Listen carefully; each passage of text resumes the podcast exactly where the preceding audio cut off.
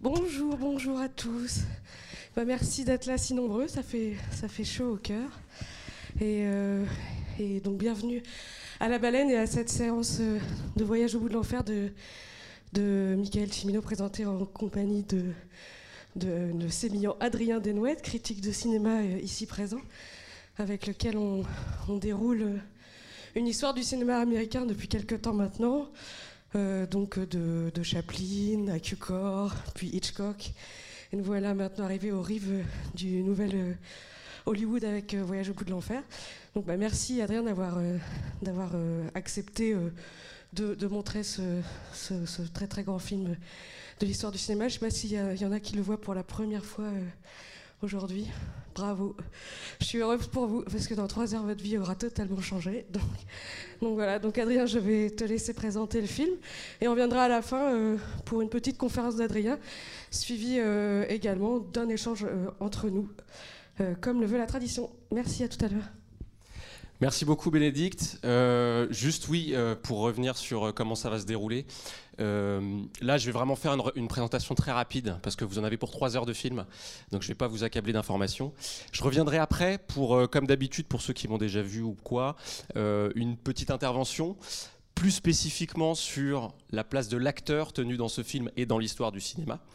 Et puis ensuite, surtout pour ce film-là en particulier, faire circuler le micro pour, euh, pour ceux qui vont rester en tout cas, pour que des, un échange et euh, à partir de vos questions, on puisse ensuite peut-être un peu plus largement, on n'est pas obligé de rester sur l'acteur, peut-être un peu plus largement revenir sur le film et ce que vous en avez euh, ressenti. Voilà. J'aimerais idéalement qu'on ait une demi-heure, peut-être même trois quarts d'heure, mais peut-être que j'abuse, avec vous pour pouvoir en discuter parce que c'est un film, vous allez voir, d'une immense richesse.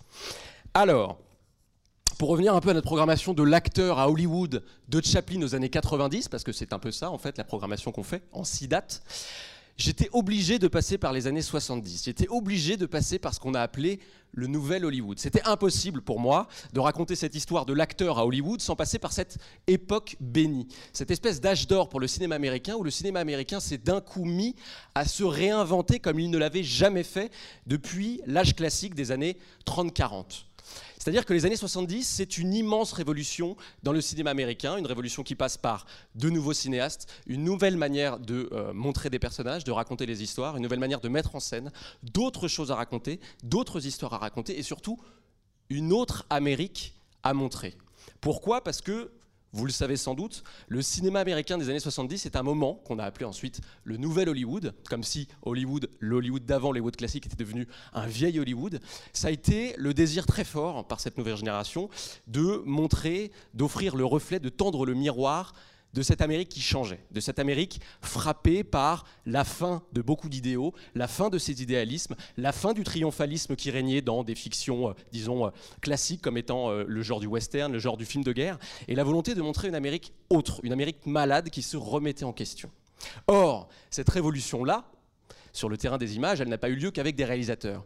Elle a eu lieu avec des acteurs. Des acteurs qui venaient, pour la plupart, mais vraiment pour la très grande majorité, d'un endroit new-yorkais, non pas de Los Angeles, mais de New York, qui s'appelait l'Actor Studio.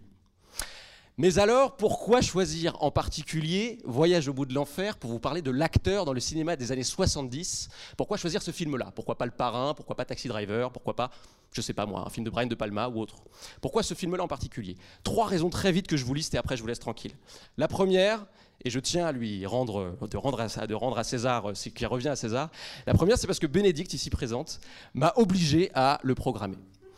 Bénédicte m'a dit, il y a à peu près un an, euh, Adrien, tu as carte blanche, tu fais ce que tu veux, très bien, tu veux choisir le thème de l'acteur pour percer dans le cinéma américain, ça me va, tant que tu me programmes Voyage au bout de l'enfer. Bénédicte, je pense que je ne mens pas. C'est peut-être la seule chose vraie que je vais raconter ce soir, que je ne vais pas exagérer à outrance. C'est vrai, Bénédicte m'a imposé ce film. Et je suis très heureux de ça, parce qu'il y a deux autres raisons pour lesquelles je trouve que c'est un très bon choix de Bénédicte. Ce très bon choix, c'est que Voyage au bout de l'enfer, en fait, est le premier à parler frontalement et à montrer ce pourquoi l'Amérique et son cinéma ont soudain commencé à s'interroger. Comment une mauvaise conscience est, est- est apparue dans ce cinéma-là, sur le terrain des images et même dans l'Amérique? En fait, ce que Voyage au bout de l'enfer montre pour la première fois, c'est la guerre du Vietnam. La guerre du Vietnam, elle est Jusqu'ici, c'est-à-dire en 1978, quand sort le film de Michael Cimino, la guerre du Vietnam était un peu une espèce de spectre qu'on agitait sans vraiment jamais le montrer. Je vais vous donner un exemple très précis sur lequel, je reviendrai tout à l'heure. C'est Taxi Driver. C'est l'histoire d'un personnage qui revient de la guerre du Vietnam, mais on ne montre pas la guerre du Vietnam. Cette fois-ci, Michael Cimino en dépit de la frilosité absolue des studios de montrer ça, de montrer en, dès 1978, c'est-à-dire trois ans seulement après la fin de la guerre du Vietnam, de la montrer, eh bien en dépit de cette frilosité-là, il le fait. Il le montre frontalement et surtout, il raconte ce que ça a provoqué dans l'histoire de son pays. Je pense pour cette raison que Voyage au bout de l'enfer est un film qui incarne une espèce de consécration du Nouvel Hollywood, une espèce d'apothéose, un point d'absolu sur lequel je reviendrai tout à l'heure plus profondément. Et puis la troisième raison, c'est évidemment qu'il me paraissait assez compliqué d'esquiver la figure, cette fois-ci très précise, de l'acteur Robert De Niro. Pour moi, si je parlais des acteurs des années 70, il fallait que j'en choisisse le représentant, l'un des deux qui sont pour moi et pour n'importe qui, j'invente rien, hein, pour vous aussi en fait, qui sont selon moi et selon vous tous ou bien Robert De Niro, ou bien Al Pacino. J'ai choisi Robert De Niro parce que ça me permettra, à travers Voyage au bout de l'enfer, de revenir aussi un petit peu à sa carrière, de revenir aussi à d'où il vient, et de revenir à ce qu'il crée. Ce que l'apparition de Robert De Niro provoque dans l'histoire du cinéma. Parce qu'en fait, Robert De Niro, c'est pas juste un acteur qui se trouve être très bon. C'est pas juste un acteur des années 70 qui a fait des très grands films. C'est un acteur qui, avec les autres de, de sa génération, mais surtout lui, remet en question, en cause, mais jusqu'à des degrés esthétiques du cinéma, la place de l'acteur dans les films. Mais aussi, c'est quelqu'un à travers lequel va commencer à passer l'histoire du cinéma. C'est-à-dire que on va totalement quitter ce qu'on a appelé pendant des années le star system pour confier le cinéma à des acteurs et à des corps, à des visages qui ne sont plus ceux de stars, qui ne sont plus ceux d'images ou d'archétypes de purs fantasmes. On confie désormais le cinéma à des acteurs qui incarnent, à des acteurs qui prennent le temps de faire entrer le réel en eux-mêmes pour pouvoir le faire ressurgir dans des personnages. Eh bien ça, c'est une révolution dont Robert De Niro, que vous voyez là, est sans doute l'un des plus grands emblèmes. Je vais y revenir tout à l'heure, et puis je reviendrai avec vous sur ce film-là dans son intégralité avec vos questions. Merci beaucoup de votre attention, j'espère que je n'ai pas duré plus de 5 minutes, et excellent film à vous. À tout à l'heure pour ceux qui restent.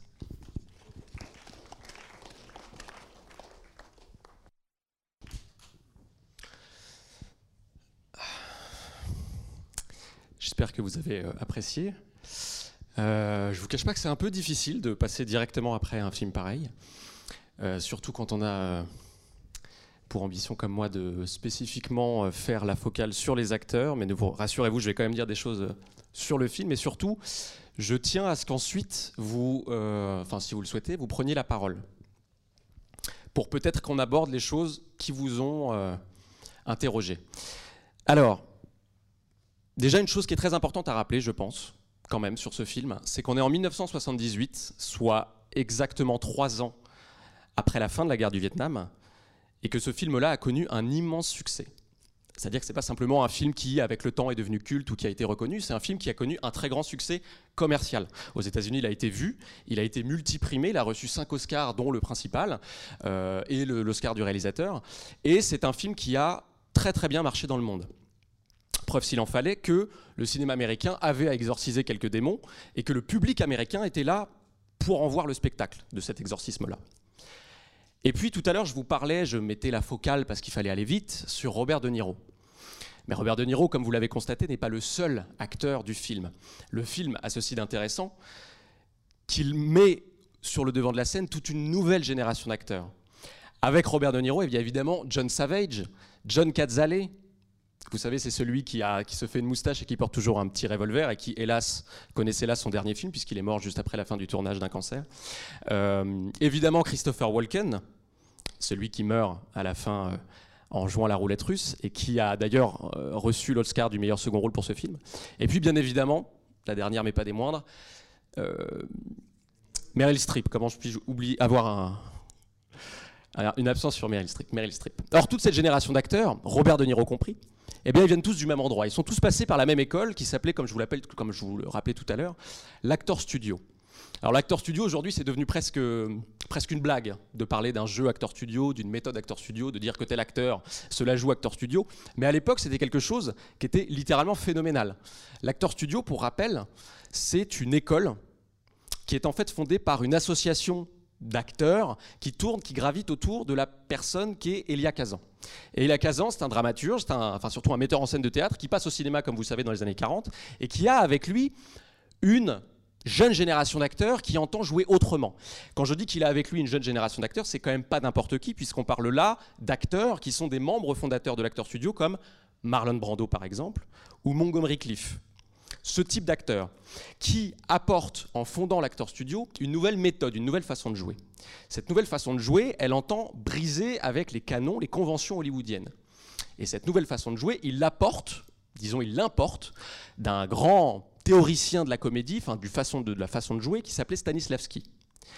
Stanislavski, on adapte ces théories qui consistent non pas à laisser glisser les rôles sur soi et les archétypes sur soi, mais à entrer dans la peau du personnage. Ce que ça va avoir concrètement comme effet, c'est de rendre le jeu beaucoup plus réaliste, et notamment dans la façon d'interpréter les personnages. On va incorporé dans des films hollywoodiens et dans des films qui pour certains vont connaître un grand succès. Je pense notamment à ceux avec Marlon Brando et James Dean, qui va être un des premiers élèves de l'Actor Studio.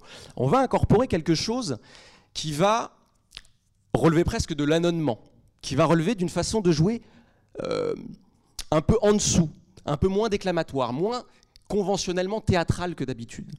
Exactement comme ne le font pas les stars hollywoodiennes qui euh, jouent de manière euh, assez stéréotypée dans l'Hollywood classique, même pour les plus grandes. Hein.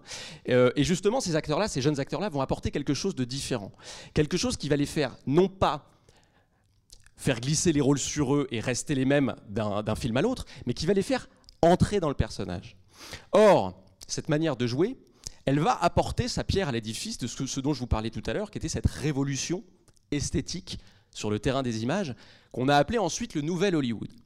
Souvent, le Nouvel Hollywood, vous savez, c'est ce moment où, à la fin des années 60, qui coïncide d'ailleurs avec 68 et qui coïncide avec la, contre-culture, hein, ce mouvement hippie et ces phénomènes souterrains et très visibles dans la société américaine qui entendent renverser un peu l'Amérique d'Eisenhower et surtout qui entendent fissurer les mythes, fêler les mythes, dire, faire un petit peu la psychanalyse de l'Amérique, dire non, l'Amérique n'est pas que ce pays euh, vainqueur et triomphant, l'Amérique a aussi des problèmes. Or, ces problèmes, ils vont se répercuter, comme je vous le disais, avec cette génération de jeunes réalisateurs. Quand je dis jeunes, c'est qu'ils ont une trentaine d'années. Hein. Je parle évidemment des réalisateurs italo-américains pour la plupart, que sont Martin Scorsese, Brian De Palma, Francis Ford Coppola, pas que italo-américains, hein, William Friedkin, Spielberg.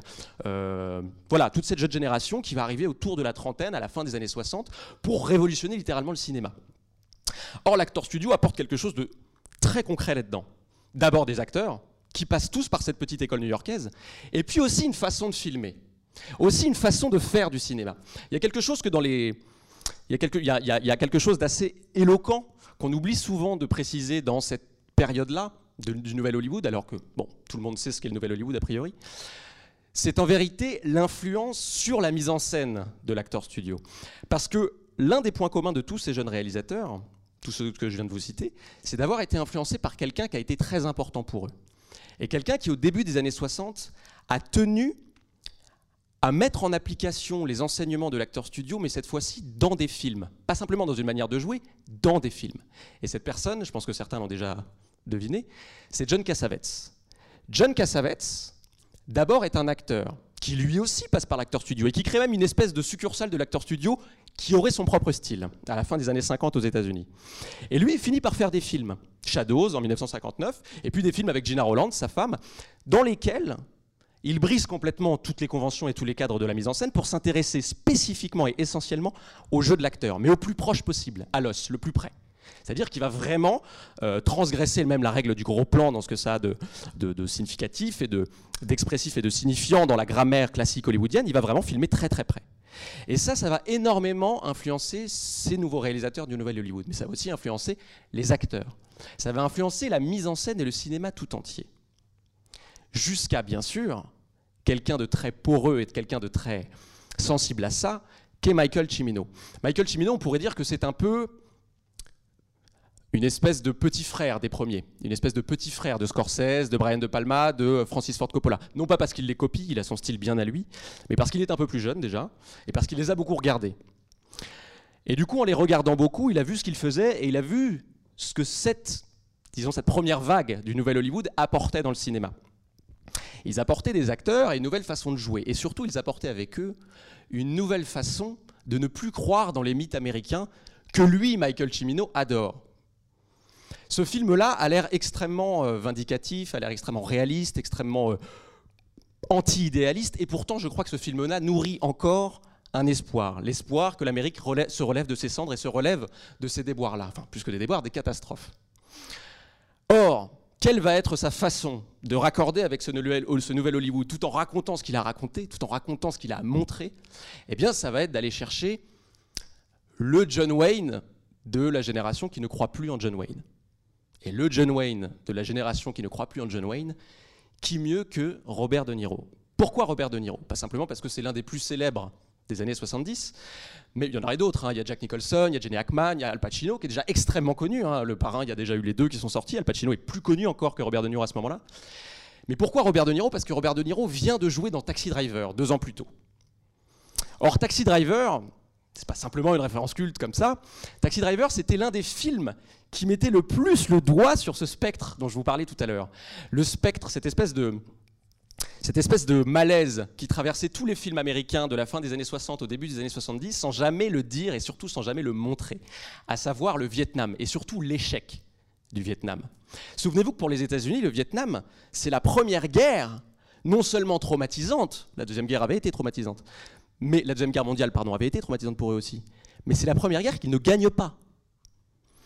Pour un pays, pour un État qui a fondé sa gloire sur des images de cinéma qui à chaque fois faisaient la publicité de leur triomphalisme, c'est extrêmement traumatisant. Or, le premier film qui présente un ressortissant du Vietnam, non pas comme un héros brisé dans sa grandeur quand même, mais qui le présente littéralement comme un déchet de la société, c'est Taxi Driver.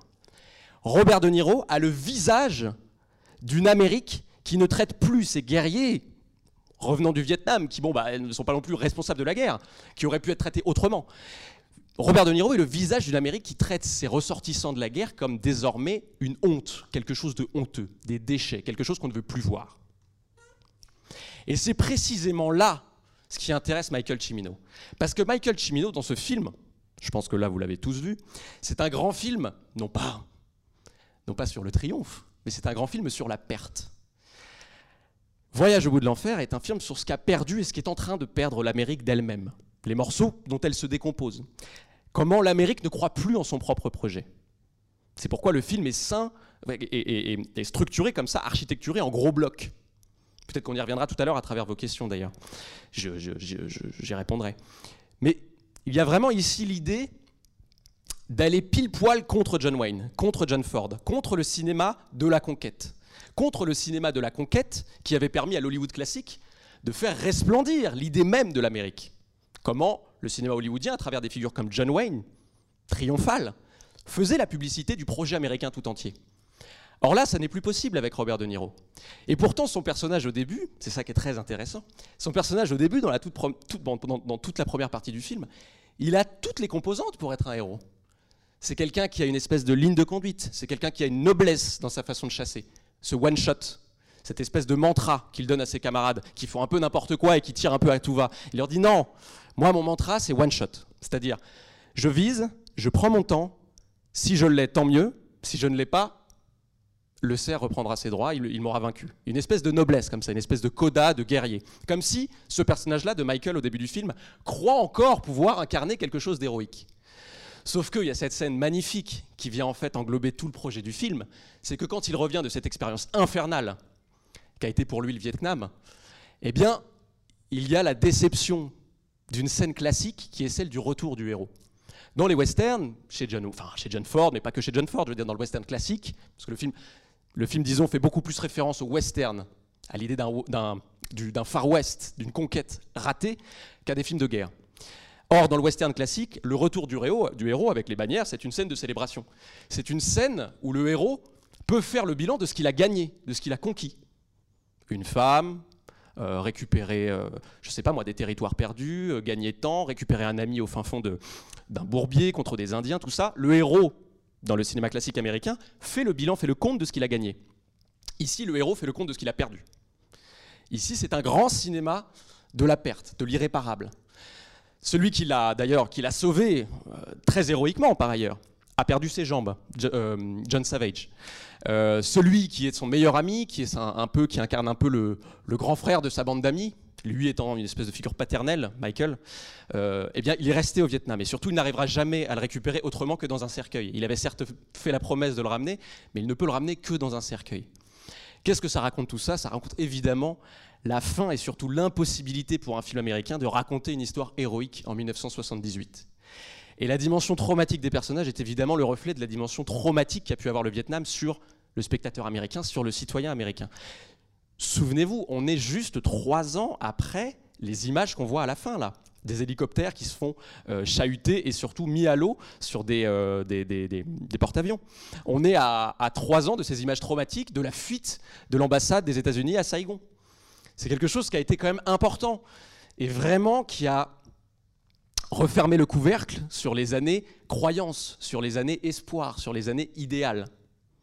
Or, Robert De Niro, venant de l'acteur studio, venant d'une volonté de se glisser dans la peau des personnages et non plus d'être une espèce de corps céleste à admirer, Robert De Niro a vraiment, mais au même titre que ses camarades de l'époque, hein, a vraiment contribué à ce renversement-là dans le cinéma américain et aussi dans la perception de l'Amérique.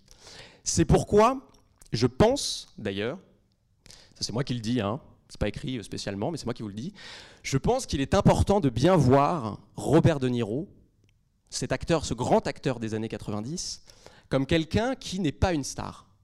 Robert De Niro, c'est précisément quelqu'un qui ne sera jamais une star. Pourquoi? Parce qu'il arrive dans un cinéma qui, précisément, en reniant à l'Amérique sa grandeur, renie à l'Amérique aussi les produits culturels de sa grandeur, qu'étaient les stars. La star, c'est celle qui, en suscitant votre admiration, vous fait lever les yeux vers ce qu'elle a de céleste, vers cette étoile, la star. Elle tombe du ciel, elle est là pour vous faire admirer quelque chose, précisément la publicité de l'Amérique.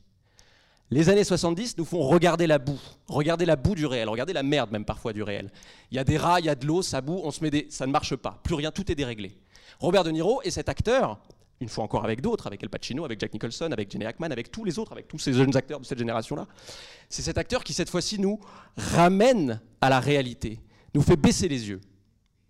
Et si vous pensez à la suite de la carrière de Robert De Niro, vous savez, il y a une espèce de cliché qui est partiellement vrai, mais tout est dans le partiel. Il y a une espèce de cliché qui consiste à dire Ah, Robert De Niro, il pourrait tout jouer. Et c'est précisément le pari des acteurs de l'acteur studio. Nous ne sommes pas des stars sur lesquelles les costumes glissent, alors qu'en vérité, vous n'avez que James Stewart, Cary Grant, Katharine Hepburn, à chaque fois identiques. Nous ne sommes plus ça. Nous rentrons dans les personnages, nous nous infiltrons, nous nous greffons à leur ADN. Et une fois encore, ce film n'y échappe pas du tout. Robert De Niro a participé avec Michael Cimino aux préparations, au repérage. Il a lui-même contribué à caster des personnages. Il a tenu à ce que John Cazale, qui avait un cancer, comme je vous le disais, soit quand même sur le plateau. Parce qu'il voulait John Cazale, il voulait cet acteur-là, il voulait cet acteur qui avait la même formation que lui, et surtout qui allait délivrer la même performance que lui. Robert De Niro, c'est quelqu'un qui effectivement peut se glisser dans beaucoup de rôles. Et d'ailleurs, ce qui va tirer comme leçon de ce film-là, c'est que l'Amérique ne peut plus retirer d'un film, retirer d'une aventure, l'image de quelque chose de grand. C'est plus possible. Quelque chose a été rompu. Le héros, désormais, est fêlé. L'héroïsme est impossible. Et si vous pensez à la carrière de Robert De Niro, Robert De Niro ne cessera plus de jouer après, dans les années 80, que des idiots en vérité. Il jouera l'idiotie de l'Amérique. Il jouera avec euh, Martin Scorsese, il jouera toujours des idiots. Alors ça peut paraître un peu étrange de dire il jouera des idiots. Non, il joue un boxeur dans Raging Bull, non, il joue un, un mafieux dans Les Affranchis et dans Casino, mais si vous regardez à chaque fois à travers les costumes, c'est toujours des idiots. La façon dont Scorsese est revenu au gangster movie à la fin, au début des années 90 avec Les Affranchis et Casino, c'était une façon pour lui de dire je vais vous raconter des fausses tragédies avec des idiots dedans, qui ne sont pas plus intelligents au fond que les personnages de Dumb and Dumber. C'est ça le grand point de vue de Martin Scorsese, et c'est ça que retire Robert De Niro des années 70. L'impossibilité pour lui, dans, dans toute la suite de sa carrière, de jouer des héros. Robert De Niro est incapable, je pense même qu'il ne le voulait pas, Il a pu jouer beaucoup de choses, hein, des amoureux, il a rejoué avec Meryl Streep dans des comédies romantiques, il a joué des idiots, il a joué des gangsters, il a joué des boxeurs euh, dans, des, Rise and Fall avec euh, la gloire et puis le déclin, il a joué tout ça, mais il n'a jamais joué un héros. C'est impossible pour un emblème des années 70, cette décennie malade qui a montré que l'Amérique, qui a montré l'Amérique sous tous ses aspects les plus contradictoires, les plus toxiques, c'est impossible pour cet acteur-là de jouer un héros. Le héros réapparaîtra après, dans les années 80, dans les années Reagan. Les stars réapparaîtront à ce moment-là. Et les stars, ce seront des personnages qui précisément incarnent le retour en puissance de l'Amérique. Arnold Schwarzenegger, dont les, muscles viennent incarner littéralement le retour en puissance de cette Amérique réganienne. Tom Cruise, Top Gun, là les stars redeviennent des héros. Robert De Niro, pour lui, c'est impossible. Et d'ailleurs, c'est pas un hasard si Robert De Niro, au tournant des années 2000, se met même à faire de la comédie. Mieux vaut faire de la comédie que de faire croire en l'héroïsme de l'Amérique. Robert De Niro est quelqu'un qui n'a jamais plus, après un film comme ça, après Taxi Driver aussi, qui n'a jamais plus joué quelque chose d'héroïque. D'ailleurs, il n'avait jamais joué quelque chose d'héroïque de base. Je ne sais pas si vous vous rendez compte de ce que ça a été les années 70, cet âge d'or américain, en tout cas pour le cinéma d'auteur, pour le cinéma de création. Je ne sais pas si vous vous rendez compte de ce que ça a eu comme impact sur l'imaginaire collectif. Aujourd'hui, tout le monde est censé faire son De Niro pour euh, être un grand acteur. Leonardo DiCaprio n'aurait pas son Oscar dans The Revenant s'il n'avait pas lui-même euh, travaillé ses crottes de nez pour nanana, blablabla. Enfin, je vous fais des blagues, j'exagère. Mais je veux dire, aujourd'hui, tout le monde se doit d'être un, un, De Niro ou un Al Pacino. Tout le monde se doit de faire six mois de préparation de ski nautique pour faire un personnage qui a fait du ski nautique. Vous voyez ce que je veux dire? C'est devenu un cliché. C'est-à-dire qu'en vérité, le star system, revenant dans les années 80, a absorbé ce propre cliché, a absorbé De Niro. Du moins la méthode, mais pas lui le star system, revenant, n'a jamais absorbé De Niro, n'a jamais absorbé non plus Al Pacino, n'a jamais absorbé non plus Jack Nicholson, n'a jamais absorbé en fait la plupart des stars de cette époque-là. C'est comme si les séductions publicitaires qui vont revenir dans les années 80 ne marchaient pas avec eux. Eux, ils ont connu des films beaucoup trop lucides, des films beaucoup trop frontaux sur la représentation de la violence américaine pour pouvoir revenir à l'héroïsme. C'est impossible. Et c'est la raison pour laquelle, la semaine prochaine, pour vous montrer, vous illustrer l'inverse absolu de tout ça, pas la semaine prochaine, mais le mois prochain, je vous parlerai cette fois-ci de Predator, de John McTiernan, avec Arnold Schwarzenegger dedans, pour vous montrer ce qui de De Niro à Schwarzenegger en 10 ans change dans le cinéma américain à travers les acteurs. Je m'arrête là pour ma petite intervention sur Voyage au, bout de l'enfer, mais je suis encore avec vous. Et si vous avez des questions, pas sur ce que je viens de vous dire forcément, mais aussi hein, sur le film ou quoi, je suis là pour y répondre. Petite précision, comme c'est le Covid, on a deux, micros d'habitude, mais je ne sais pas si on peut se permettre de le faire passer. Euh, je peux le tenir comme ça. Ok, bah voilà, c'est Bénédicte qui tient le micro, pour ceux qui ont des questions. Elle vous le tient comme ça.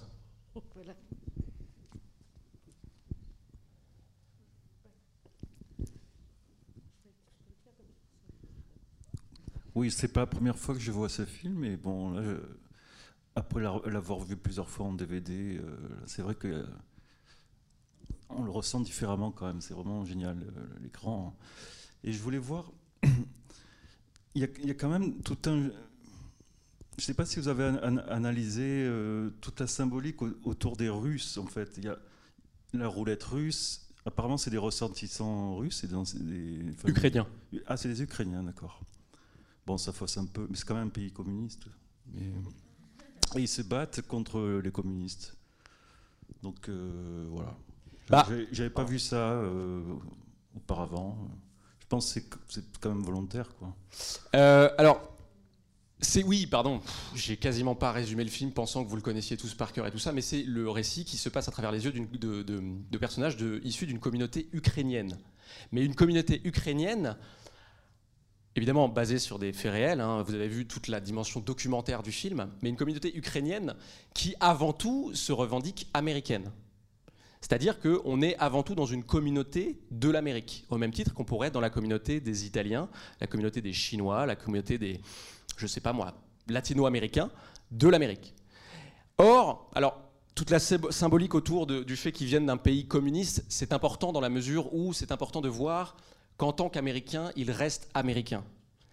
Et que même sur un terrain, un champ de bataille où on se bat contre des Viet Cong avec soutien de l'URSS, donc dans le cadre de la guerre froide, ces personnages-là sont d'abord américains. Et d'ailleurs, il y a une scène qui est très importante, qui est celle où, vous savez, euh, Christopher Walken est dans une infirmerie et on lui demande s'il s'appelle bien euh, son nom entier, qui est un nom évidemment à consonance euh, slave, et que, donc, enfin, russophone, disons, et qu'il il n'y répond pas. Et il lui dit c'est quoi comme origine? Et il lui dit c'est américain. On croit qu'il délire un peu, mais bien sûr.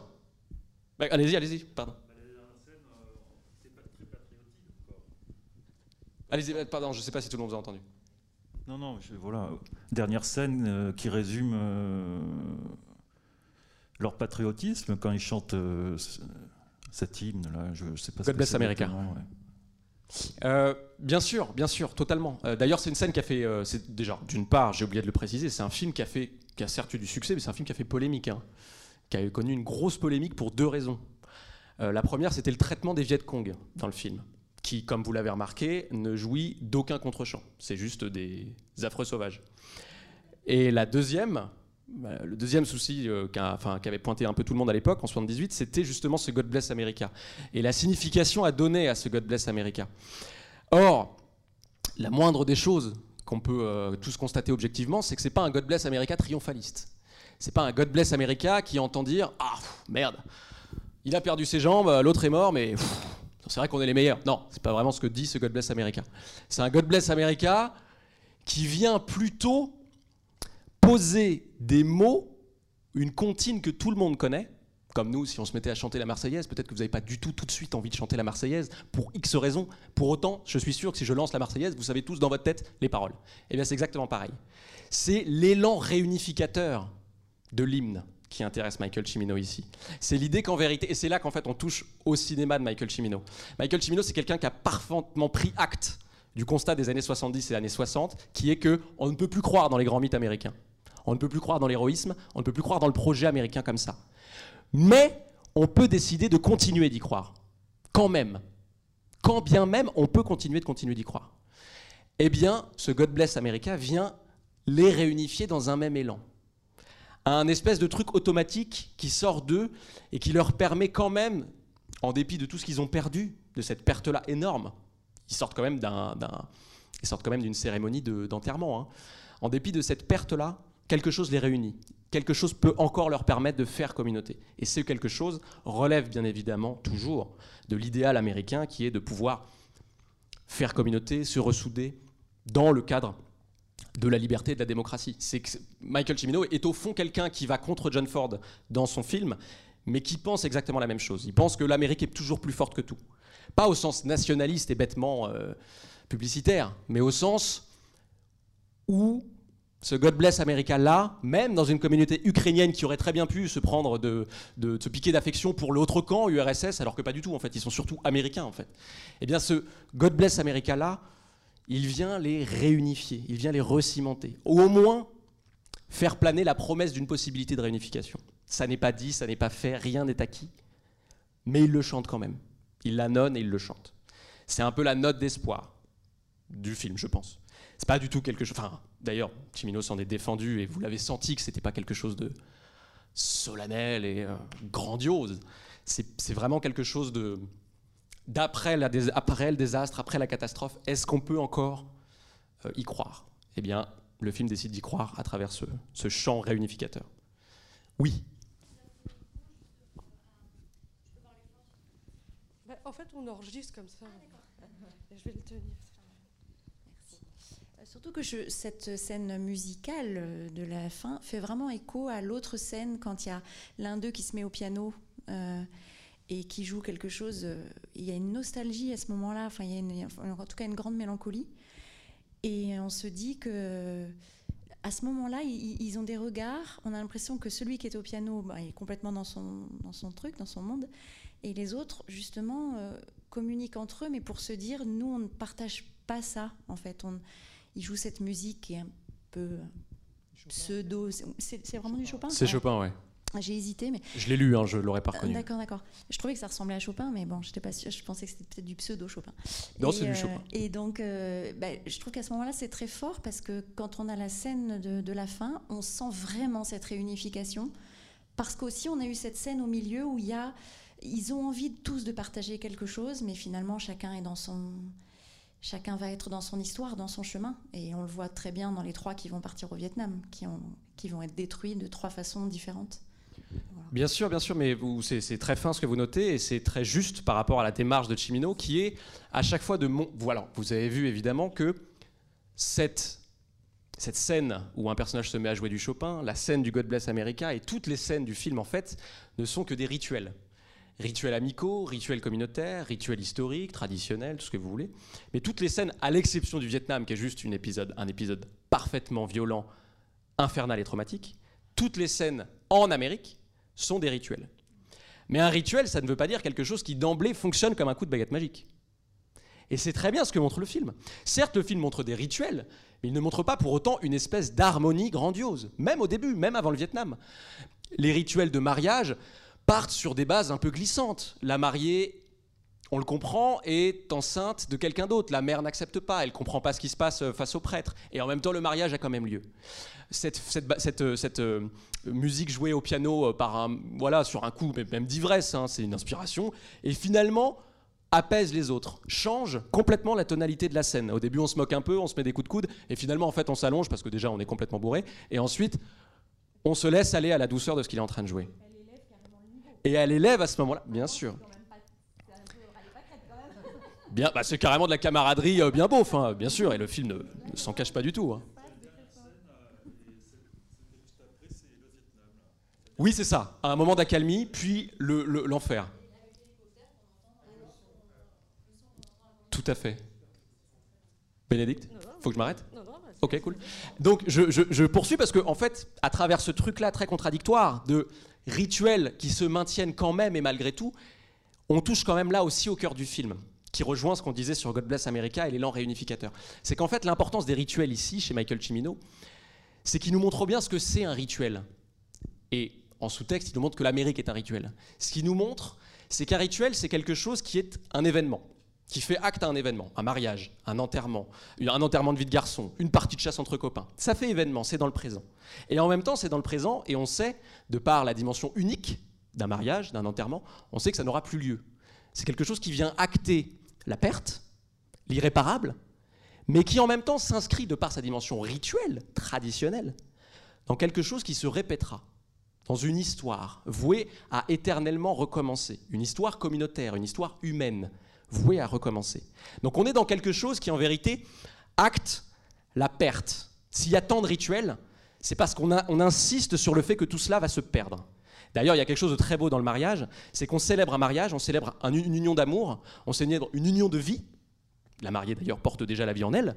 Et en même temps, il y a ces trois portraits des trois futurs envoyés au Vietnam qui sont certes censés euh, mettre un petit coup de feuille d'or sur les trois qui partent au front, euh, salut les gars, revenez-nous entiers, revenez-nous vivants avec la victoire, mais qui sont aussi, qui ne sont pas sans rappeler ces fameux portraits qu'on met devant les cercueils quand reviennent les, les guerriers morts, comme s'il y avait déjà quelque chose de passé, déjà quelque chose de mort.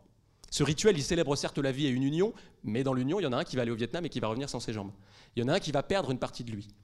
Et en fait, ces rituels-là, dans le film, pourquoi il est scandé de rituels comme ça C'est bien pour marquer que l'Amérique est d'abord un rituel. Les communautés de l'Amérique rejouent des rituels pour conjurer la mort, pour conjurer la perte, pour espérer que ça continue. Et c'est tout à fait le sens de cette musique de Chopin qui crée quelque chose de beau, mais aussi du God Bless américain de la fin. God Bless America, c'est un rituel.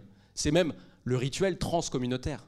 C'est le rituel qui le plus fédéral, pour le dire presque sur le mode de leur organisation. Vous savez, c'est des, fédérations, c'est une fédération l'Amérique en fait, hein, de, territoires, de régions, donc de communautés. C'est le rituel le plus fédéral, God Bless America. C'est presque le moment où le film n'est plus du tout euh, d'une communauté ukrainienne, n'est plus du tout de Pennsylvanie, n'est plus du tout de ces personnages-là, mais devient purement américain. Mais au sens rituel. Je trouve que c'est ce qui est très beau. Et effectivement, c'est rappelé dans cette scène-là avec le piano, bien sûr, aussi. Avec tout, c'est rappelé dans toutes les scènes qui sont des rituels en fait. Pardon? de l'animal. Tout à fait. Tout à fait. Mais d'ailleurs, le film est construit comme ça par, euh, par bloc et par antagonisme. Par, enfin, déjà par bloc, par rappel. Ah. Des fois, juste.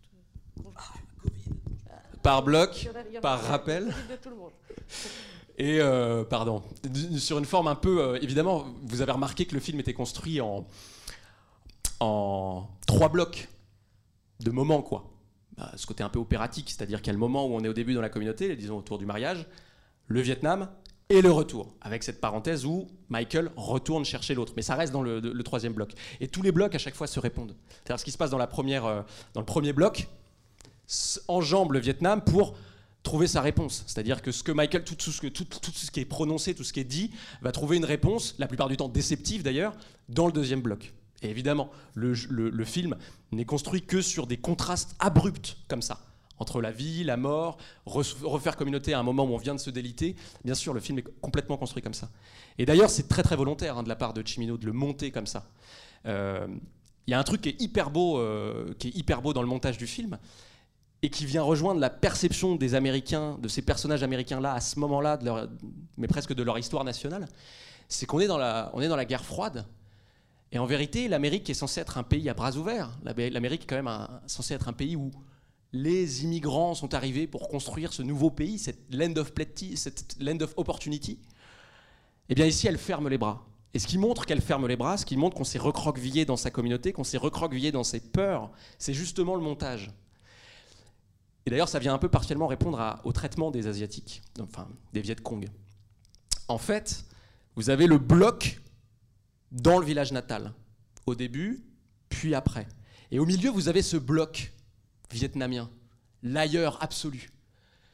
Et je vous ai remarqué, comme quelqu'un l'a très bien dit tout à l'heure, après euh, la musique viennent les pales d'hélicoptères. Il n'y a aucun, aucune transition, il n'y a pas de voyage. C'est comme si on était passé d'une île à une autre, d'un bloc à un autre, d'un monde à un autre.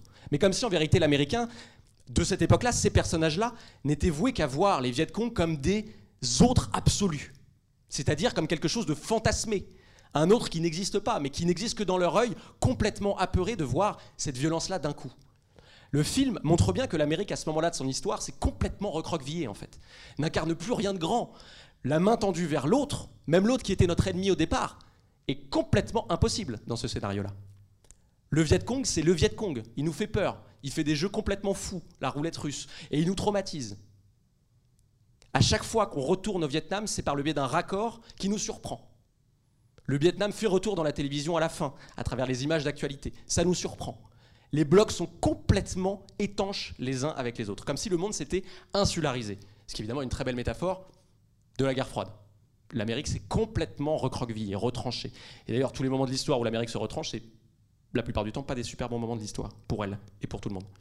Le moment où l'Amérique n'est plus ce pays à bras ouverts, mais plutôt fermé comme ça, qui ferme les bras, voilà, c'est souvent des moments de crise dans l'histoire de ce grand pays. Oui,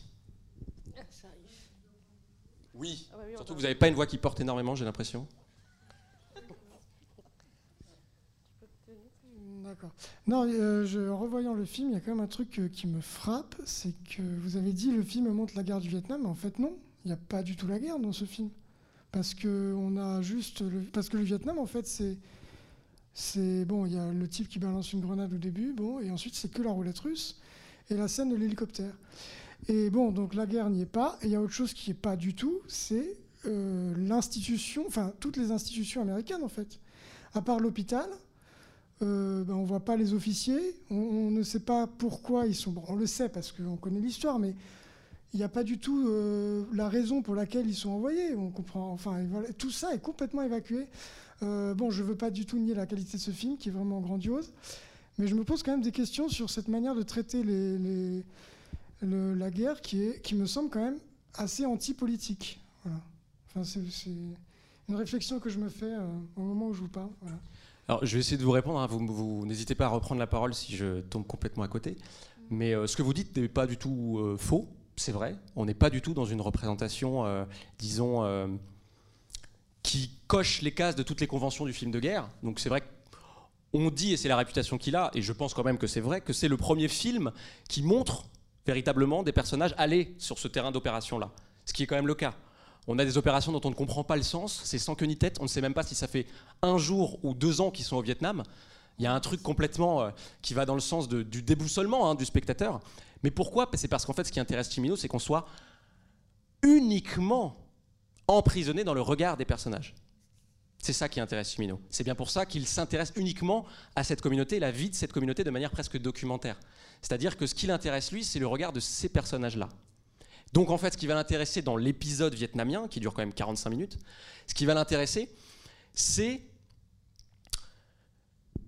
de montrer le ressenti, mais à l'état pur, à l'état brut, sans aucun contexte, complètement décontextualisé, et surtout de montrer le chaos que c'est, de montrer le, à cette espèce de, de réalité rassurante, de monde rassurant qu'est l'Amérique de la communauté, qui est quand même rassurant, c'est-à-dire qu'il y a des petits tracas, il y a des bon bah voilà, on se marie alors qu'apparemment on n'est pas le père, tout ça, mais c'est traité sur un, sur un mode, sur le mode de la, du vaudeville presque, de, la, quelque chose de badin. À, cette, à ce cadre rassurant-là vient brutalement euh, répondre le chaos pur de la guerre. Mais comme vous le dites, décontextualiser des signes extérieurs de la guerre.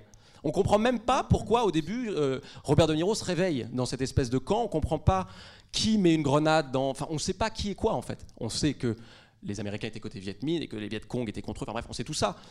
Mais disons que Michael Cimino, ce qui l'intéresse, c'est l'expérience immanente de la guerre et surtout le regard posé dessus par ces personnages-là. Disons que le grand film de guerre, qui aurait d'ailleurs dû sortir avant, euh, qui aurait dû le premier parler de la guerre du Vietnam et montrer ce que vous dites, le côté stratégie, opération et en même temps la folie du truc qui, sombre dans son propre, sa propre toxicité, c'était Apocalypse Now. En fait, Apocalypse Now était en tournage avant Voyage au bout de l'enfer. Et qu'Apocalypse Now avait eu les feux verts des producteurs pour montrer la guerre du Vietnam bien avant. Sauf que, j'imagine que vous le savez, mais je vous le dis sinon, en fait, Apocalypse Now, le tournage a duré deux ans. Ça a traîné. Et en fait, Michael Cimino, je ne sais pas s'il savait que Coppola faisait un film sur le Vietnam aussi, mais il s'est dit, moi je m'en fiche. Je veux pas euh, montrer des scènes de guerre. Je veux montrer la guerre dans le point de vue de Michael, dans le point de vue de Nick, dans le point de vue de Steve. Je veux montrer en fait le point de vue qui pleure et qui se chie dessus au moment où il faut passer euh, à la roulette russe. Roulette russe qui par ailleurs serait un épisode, d'ailleurs parfaitement avoué par Michael Cimino, inventé. Ah euh, aucun document n'atteste de supplice comme ça, fait, pardon, euh, fait subir aux Américains, que les Viet Cong auraient fait subir aux Américains, pardon, j'en perds mon français, euh, que les Viet Cong auraient pu faire subir aux Américains. Aucune trace, aucun, ça n'existe pas.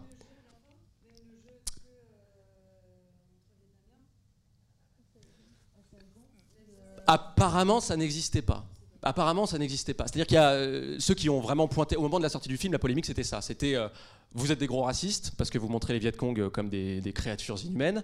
Euh, ça n'existait pas la roulette russe et euh, le God bless à la, à la, fin il est nationaliste. Euh, le côté la roulette russe ça n'existait pas. L'équipe, hein, enfin Michael Cimino et son équipe de scénaristes n'a jamais renié ça. Hein. Ils ont dit oui oui non non ça n'existait pas. D'ailleurs à l'origine le projet n'avait absolument rien à voir avec le Vietnam. Ça tournait juste autour de la roulette russe. C'était une espèce de, film sur l'amour du jeu et la passion mortifère du jeu qui se traduisait par ce jeu-là, qui était le, jeu ultime. Est-ce que le hasard, est-ce que je vais mourir ou pas? Et ça devait se passer à Las Vegas. À l'origine, c'était ça. Puis quand Michael Cimino est arrivé sur le projet, parce que c'est même pas lui qui le portait au début, quand Michael Cimino est arrivé sur le projet, c'est devenu un film sur le Vietnam. Mais donc c'est devenu un film sur une peur en fait, sur une angoisse, sur l'expression d'un chaos qui vient complètement fêler des personnages, qui se trouve être le Vietnam. Mais c'est pas du tout un documentaire sur le Vietnam. La partie la moins documentaire, c'est celle sur le Vietnam justement. C'est un fantasme. Elle est traitée comme un fantasme, un fantasme au sens euh, noir, hein, complètement mortifère, morbide, angoissant, traumatique. C'est un grand film sur le trauma, mais un fantasme. Ce qui peut expliquer aussi le traitement complètement schématique et d'un trait unilatéral des Viet Cong. Voilà, je ne sais pas s'il y a d'autres questions sur cette dimension-là. Euh. Oui. J'espère que je vous ai répondu par ailleurs. Ce sera la dernière parce que on resterait bien 4 heures de plus avec vous, mais il y a un film derrière. C'est vrai? Il y a un film derrière? Oui. Ah ouais. Euh, alors euh, euh, déjà, ça m'a surpris le fait eh bien que la, roulette russe était, était fantasmée, en fait, sortait juste de l'imagination des scénaristes, parce que, alors je fais, je fais juste une digression, dans, dans, dans, Call of Duty Black Ops, dans, dans, la campagne, y a, ça, a clairement un rapport, il y a, y a une scène donc, du jeu où euh, en fait c'est clairement, euh, c'est clairement basé sur euh, les scènes qu'on voit de, roulettes russes dans les camps, dans les camps des, Vietnamiens. Et, et, donc ça me surprend que, enfin, que, ça ait jamais existé. donc c'est clairement la preuve que ça a, influencé énormément d'œuvres, notamment de, jeux vidéo. ces scènes-là, étant donné que ça, part de nulle part, donc c'est forcément, ça vient forcément de là en fait. Voilà. Donc, euh, alors, euh, donc vous avez parlé de, hum, de trois blocs notamment. Euh, j'ai aussi entendu, tu as, parlé de, de regard. voilà. Bon, ça fait bizarre, mais je la connais en fait, c'est pour ça que je, la tutoie. Voilà. oui, donc, alors je, trouve qu'il y, y, a non seulement trois blocs narratifs, mais aussi dans la, dans la façon de filmer. Euh, il y a trois types de plans euh, totalement reconnaissables, c'est-à-dire il y, a les, plans larges. Euh, bah, notamment celui qu'on voit quand, il débarque au Vietnam, enfin quand il débarque avec l'hélicoptère, les explosions, etc., qui, qui pose totalement un cadre en fait. Il y a aussi les plans euh, c'est-à-dire où euh, généralement c'est ceux qui, qui accompagnent les, les, camarades de Michael, où il y a généralement 3-4 euh, personnes, parfois un peu plus dans le cadre, et les, les, plans vraiment centrés sur, sur les visages, et donc les regards des, des personnages en fait, et, et les, les, scènes des, des, roulettes russes du coup, qui, le, le film s'appuie donc beaucoup sur, sur ces scènes-là, eh bien, ça passe énormément, je trouve, sur les regards en fait des personnages. J'ai l'impression qu'il y a tout qui passe dans, ces regards. Et, euh, et euh, eh bien, il y a, alors je ne sais pas si c'est que ça ou si c'est aussi le, timing parfois, euh, la façon dont ça va, son, dont, dont Chimino le film, mais on a l'impression de savoir à l'avance s'il y, y, a la balle en fait qui, qui, qui, va, qui va sortir du canon. Euh, parfois, je me, suis surpris, je, me, euh, je me suis surpris à me dire non, tire en l'air en fait. Euh, ça, ça, va pas le faire. Et voilà.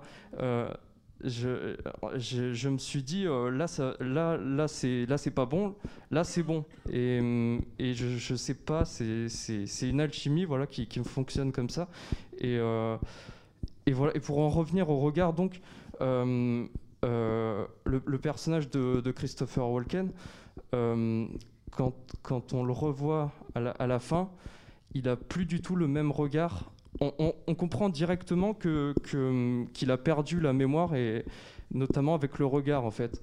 Euh, il a, il a plus du tout le même regard qu'avant, donc on, il n'y a, pas besoin que, que De lui parle en fait. Euh, voilà, c'est, il est, totalement changé. On comprend directement par son regard. En fait, je trouve que, que, ce film se repose énormément sur, sur les regards des, personnages. Donc voilà. En tout cas, pour un film qui a pour climax et pour point d'orgue des scènes de roulette russe, disons qu'il était obligatoire pour ce film d'avoir des acteurs capables de faire passer des choses dans leur regard. Et d'ailleurs, cette dernière scène là où on a euh, Christopher Walken qui se retrouve face à Mike, euh, et que vous avez totalement raison, hein, son regard a complètement changé. Il exprime le lointain en fait, la distance, c'est-à-dire le recul presque mortel en fait, qui a pris sa conscience, c'est-à-dire qu'elle s'est complètement enfouie dans des choses qui ont été refoulées. Il n'existe plus en fait à ce moment-là. Et il arrive à jouer cette absence à travers son regard. Et d'ailleurs, anecdote, moi, personnellement, je trouve que c'est une scène qui est complètement vampirisée par Christopher Walken. Je vois même plus Robert De Niro à ce moment-là. Et c'est ce qui explique pour moi que Robert De Niro n'ait pas eu l'Oscar, mais que Walken l'ait eu. C'est cette scène de la fin. Parce qu'en fait, tout le film, et vous avez évidemment éminemment raison d'insister sur les regards, et sur la mise en scène, vous dites plan large. Mais les plans larges, vous parlez de la première, du début du Vietnam, mais les plans larges, on les voit surtout au début, en fait. Quand il s'agit de montrer la communauté, de montrer le groupe, dans son chaos, certes, un petit peu, hein, dans, son, voilà, dans, son bordel, son gentil bordel, mais de montrer le groupe. Et puis quand on resserre, en fait, sur le regard, c'est pour montrer quoi? Qu'en vérité, la mise en scène en est passée à cette règle qu'elle s'interdisait dans la première partie, qui est celle du champ contre champ. Or, le champ contre champ, qu'est-ce que c'est? C'est la règle par excellence de l'affrontement, du duel. Certes, du champ contre champ de la discussion, mais ici de l'affrontement et du duel. Et ça répond un petit peu à ce que nous nous disions avec euh, monsieur tout à l'heure, sur cette part fantasmatique en fait de, l'aventure vietnamienne. Et sur ces, la dimension complètement fantasmée de ces roulettes russes. Parce qu'en vérité, c'est quoi l'utilité de la roulette russe?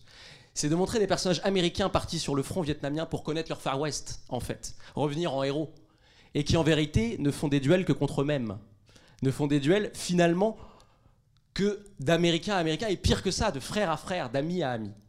C'est l'histoire d'une Amérique qui s'est elle-même tiré une balle dans la tête, bien évidemment. Et c'est pourquoi la mise en scène resserre à ces moments de climax hyper bien joués, hyper bien mis en scène. Vous avez, raison de dire la tension est telle qu'on sait à un moment que la balle va être là, parce que c'est bien mis en scène en fait. Et c'est extrêmement bien joué. Quand vous avez Christopher Walken et Robert De Niro qui vont faire une roulette russe, c'est pas la même chose que dans un téléfilm. Vous voyez ce que je veux dire? Il faut cette qualité-là. Et évidemment, il faut que la mise en scène se mette au diapason de ce dispositif-là, de cette stratégie qui consiste à montrer que l'Amérique, en fait, est face à un miroir. Le bordel qu'elle est en train de connaître au Vietnam est aussi son bordel à elle. Vous comprenez? C'est un grand pays sur la perte, mais sur ce que l'Amérique a perdu de ses propres idéaux. Elle n'a pas créé de la liberté au Vietnam, elle a créé du chaos. Et il y retourne pour se retrouver face à un miroir et, se ramener presque lui dans un cercueil. Sa part morte. Ramener un ami dans un cercueil, c'est mourir un petit peu soi-même. C'est quelque chose de très, très comme ça sur un personnage qui incarne à un moment de son histoire un épisode américain. Et il fallait que ça en passe par une figure aussi classique que celle du chant contre chant et du duel de, du duel de western. Du duel de western subverti par ce jeu, ce fantasme de la roulette russe. Vous comprenez? Et pour ce qui est de Black Ops, je joue pas du tout aux jeux vidéo, mais bien sûr que c'est sans doute une référence. Enfin, ça a été tiré du film de Voyage au bout de l'enfer, c'est sûr, quasiment. Bah, merci de votre attention, merci beaucoup. Merci beaucoup, Adrien. Donc rendez-vous au 1er novembre Ouais, grave. avec Arnold Sch- Sch- Schwarzenegger. On parlera pas du tout de la même chose, mais là, il y a encore un peu de la guerre avec Predator. Merci.